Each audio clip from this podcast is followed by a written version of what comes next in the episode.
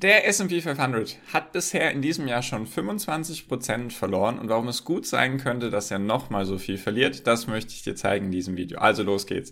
Hi und herzlich willkommen zum Finance Magic YouTube Kanal. Mein Name ist immer noch Marco Marujewicz. Ich möchte dir dabei helfen, deine Investments und dein Leben auf das nächste Level zu heben. Und wir sehen hier den S&P 500, so der wichtigste und größte Index der Welt. Und jetzt sehen wir seit Jahresbeginn 24% Verlust. Und jetzt natürlich die Frage, die, die mal in ihr Depot geschaut haben die letzten Tage, es ging sehr, sehr stark runter. Jetzt ist natürlich die Frage, geht das noch so weiter runter oder ist jetzt irgendwann mal eine Trendumkehr da? Und man sieht einfach, dass es hier mal ein paar Gegenbewegungen gab, aber jetzt ist es einfach wieder nach unten gegangen. Und zwar ist jetzt nämlich der Vergleich, den ich anbringen möchte heute, der Vergleich zur Finanzkrise 2008. Wie hat sich da der S&P 500 verhalten? Was kann man da eventuell für sich mitnehmen? Weil ich habe ja in den letzten Videos schon gesagt, die Börse wiederholt sich nicht, aber sie reimt sich sehr gerne, also die Historie. Und das möchte ich mir einfach mal mit dir anschauen. Deswegen, bevor wir das machen, natürlich kurz den Daumen nach oben für den YouTube-Algorithmus und falls du keine Videos mehr verpassen willst, natürlich sehr gerne meinen Channel abonnieren. Und jetzt schauen wir uns das mal kurz an. Und zwar, was sieht man hier? Das sieht jetzt alles erstmal sehr, sehr ähnlich aus. Letztendlich ist einfach oben der aktuelle Stand bis eigentlich Ende August in etwa, oder Mitte August. Und dann haben wir hier unten 2008, also die Finanzkrise. Und was sieht man? Das sieht extrem ähnlich aus. Also ich habe mir das jetzt einfach, ich habe das gesehen und dachte mir, cool oder krass, das muss ich euch zeigen. Und deswegen, was sieht man hier? 2007 geht's hier los im Oktober. Und hier geht's los im Dezember 2020. Also, wie hat sich bisher der S&P 500 entwickelt? Und bis zu diesem Punkt, da war eben das All-Time-High, also Allzeithoch. Und dann ging es hier erstmal runter. Ist ja egal, welchen ich nehme, ob oben, oben oder unten. Sieht man, das ging runter. Dann gab es eine Gegenbewegung, sozusagen eine Bärenmarkt-Rallye. Hat jedoch nicht das vorherige Hoch getroffen. Und dann ging es wieder runter. Und dann ging es jetzt wieder hoch. Und das ging eben hier bis Ende August. Und jetzt ist der S&P 500 lustigerweise hier in etwa bei 3640 Punkten. Also das, was hier passiert ist nach dem Ding, also 2008 dann, ist aktuell auch passiert. Mir geht es jetzt nicht darum, ich bin jetzt keiner, der sich viel auf Charttechnik verlässt oder der jetzt nur darauf irgendwie basierend seine Entscheidung trifft. Es hilft jedoch, wenn man ein bisschen sich diese Sachen anschaut, sozusagen als weiteren Punkt, den man in seine Investmententscheidung einfließen lassen kann. Das finde ich einfach sehr, sehr interessant, diese Parallele. Und deswegen nennen jetzt gerade einfach viele Investoren diese Parallele als sehr, sehr wichtig. Und was wäre, wenn jetzt der S&P 500 genau so fällt oder sich weiterhin verhält, wie es eben 2008 in der Finanzkrise war? Dann sieht man hier, was eben bis Ende August und jetzt haben wir eben schon Ende September. Wir sind bei 3640. Also gestern am Donnerstag hat der S&P 500 bei 3640 Punkten geschlossen und genau, ist also diesen Weg bisher nach unten gegangen. Und jetzt kann man sich das hier ganz gut anschauen. Und zwar ist natürlich die Frage, wie ging es dann danach weiter? Also das hier ist jetzt auch nur bis Ende August. Und tatsächlich sind wir jetzt hier irgendwo in der, also in dieser Gegend. Und zwar, was sieht man hier? Nur mal ganz kurz, damit das klar ist. Das Schwarze ist der S&P 500 von Mai 2006 bis Juni 2010. Also vier Jahre und das hier, das rote, ist eben von August 2020 bis eben August 2022. Und dann sieht man, dass die Korrelation zu dem Zeitpunkt bei 91 Prozent lag. Korrelation, weiß vielleicht jeder, was das ist, einfach wie stark deckt sich der Verlauf von den jeweiligen Kursen. Und dann sieht man hier ganz klar, dass das sehr, sehr ähnlich gelaufen ist. Dann ging es hier nach oben, vielleicht erinnert ihr euch noch, im August ging es eigentlich eher an den Börsen nach oben.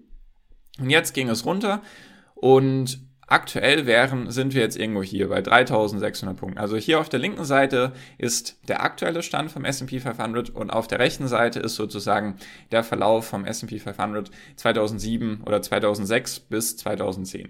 Jetzt sieht man hier, wir sind irgendwo hier. Also ist jetzt die nächsten Wochen und Monate sind sehr, sehr wichtig, weil jetzt wäre es ja interessant zu wissen, geht es jetzt genau in diesem Verlauf weiter und wo landen wir dann? Wenn sich das haargenau wiederholen sollte, was ich jetzt nicht beschwören werde, sondern einfach nur der, die Aufzeigung, sage ich mal, von dem Ganzen, dann würden wir bei sage und schreibe irgendwo 1000 Punkten landen, von aktuell 3600. Das wäre katastrophal, um es mal so auszudrücken, das wäre immens. Also das wäre wirklich, wirklich krass. Dann würden wir jetzt vom aktuellen Stand immer noch irgendwie 50, 60 Prozent verlieren, was extrem viel wäre. So. Und dann wären wir jetzt noch knapp, wenn man jetzt diese Zeitrechnung hier nimmt, wären wir jetzt immer noch knapp sechs Monate entfernt. Weil zu dem Zeitpunkt hier war April 2008 und der Tiefpunkt war der Februar 2009. Jetzt habe ich mich gerade verrechnet, es wären noch acht Monate oder sogar zehn Monate wären wir entfernt vom Tiefpunkt. Das heißt also, es könnte noch wirklich, wirklich stark runtergehen, wenn es weiter in dieser Korrelation, die aktuell bei 91 Prozent liegt, wenn die so weitergehen sollte. Jedoch ist jetzt natürlich die Frage, Gibt es denn vielleicht auch andere historische Sachen, sage ich mal, historische Krisen und wie hat sich dann der S&P 500 verhalten? Weil wenn man nur einen Punkt nimmt, natürlich kann man sich das dann so legen, wie man will. Und ich bin jetzt auch nicht der, der Mensch, der irgendwie versucht, alles pessimistisch zu sehen, sondern man kann sich hier auch ein anderes Beispiel anschauen. Und zwar ist das der S&P 500 von 1962, also genau von 1960 bis 1964 ist auch eben aktuell noch eine Korrelation von 90 Prozent gewesen. Dann sieht man hier, da ging es jetzt hoch, das rote ist wieder der aktuelle Stand. Und dann ging es runter, eben hier auf diese knapp 3600 Punkte in etwa. Und das war dann der Tiefpunkt. Und dann ging es hoch. Also ab hier dann, also sozusagen in diesem historischen Vergleich, ging es dann hoch. Da hat sich dann der S&P 500 zu dem Zeitpunkt von knapp 50 Punkten auf 80 Punkte entwickelt. Das wäre jetzt in dem Beispiel von 3600 Punkten auf der linken Seite, würde es dann hochgehen bis 5300. Das wäre auf jeden Fall ein neues Allzeithoch. Und jetzt natürlich immer noch interessant zu wissen, gibt es dann vielleicht noch ein paar andere historische Vergleiche. Und bevor ich dir die zeige, die sozusagen für die Bullen und für die Bären sprechen, nochmal ganz kurz der Appell an dich, falls das Video bisher interessant für dich war. Sehr gerne einen Daumen nach oben da lassen, hilft dem YouTube-Algorithmus, dass mehr Menschen meine Videos sehen und natürlich, falls du keine Videos mehr verpassen willst, sehr gerne meinen Channel abonnieren. So, das dazu noch eine kleine Eigenwerbung zwischendurch und jetzt nochmal was. Nochmal mehr Grafiken und nochmal mehr Vergleiche. Ist natürlich wichtig, das irgendwie einordnen zu können. Und zwar hatten wir jetzt den Fall, also wir fangen jetzt erstmal rechts an, das sozusagen für die Bären. Die Bären sind sozusagen die negativ gestimmten an der Börse, die einfach immer davon ausgehen, dass es weiter fallen muss oder dass es einfach alles zu teuer ist und dass es runterkommen muss. Und jetzt sieht man hier, das hatten wir gerade, also dann wäre der S&P 500 irgendwo bei 1000 Punkten in etwa. 1973 ist auch ein Vergleich, der öfters mal genannt wird. Da hatten wir bisher eine Korrelation von 85 Prozent. Da würden wir dann irgendwo, ich weiß, das ist alles ein bisschen klein, deswegen lese ich es dir vor, wären dann irgendwie 1600, 1700 Punkte. Also es würde auch sich nochmal halbieren vom aktuellen Stand. Und dann haben wir jetzt hier auf der linken Seite sozusagen die Bullen, die immer positiv gestimmt sind, die einfach sagen, es wird steigen und so weiter. Dieses Beispiel hatten wir schon, 90% Korrelation. Und da würden wir eben bei knapp 5500 Punkten rauskommen.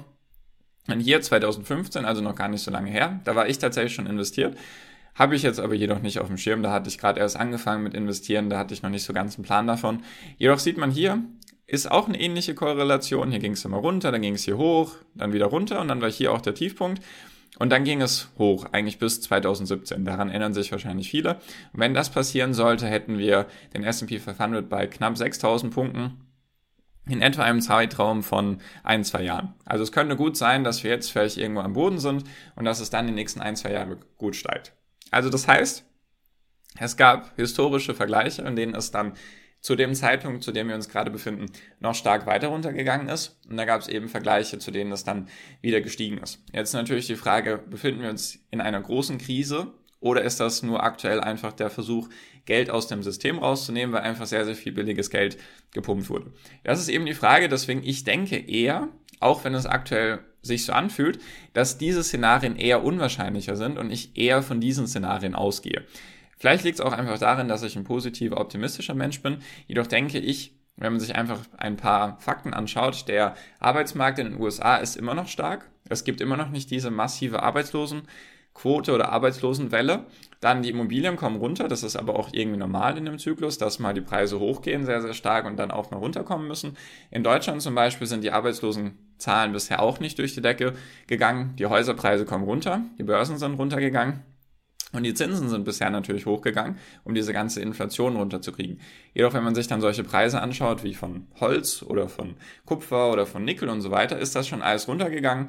Und auch solche Preise wie, wie teuer ist es jetzt, Container von Asien nach Europa zu verschiffen, die haben jetzt, die Preise haben auch schon um 75 Prozent nachgegeben im Verhältnis zu eineinhalb Jahren davor. Also es gibt viele Punkte, die aktuell eher darauf, ja, aus sind, dass wir wahrscheinlich eher am Ende sind oder dass die Inflation so langsam irgendwann runterkommen muss oder runterkommen wird und dass dann auch dementsprechend die Zinsen runterkommen werden oder zumindest nicht weiter gesteigert werden. Und wenn das passieren sollte, dann ist diese Wahrscheinlichkeit eher gegeben. Natürlich, wenn irgendwie dann jetzt eine Arbeitslosen Welle losbricht und die Immobilienkrise sich verschärft und es wirklich eine richtige Immobilienkrise gibt und so weiter, dass ganz viele Häuser auf den Markt kommen und keiner kann sich das mehr leisten und so weiter, dann ist sowas natürlich auch noch möglich. Deswegen ist die Phase, in der wir uns befinden, gerade sehr wegweisend für die nächsten Wochen, Monate und wahrscheinlich auch Jahre.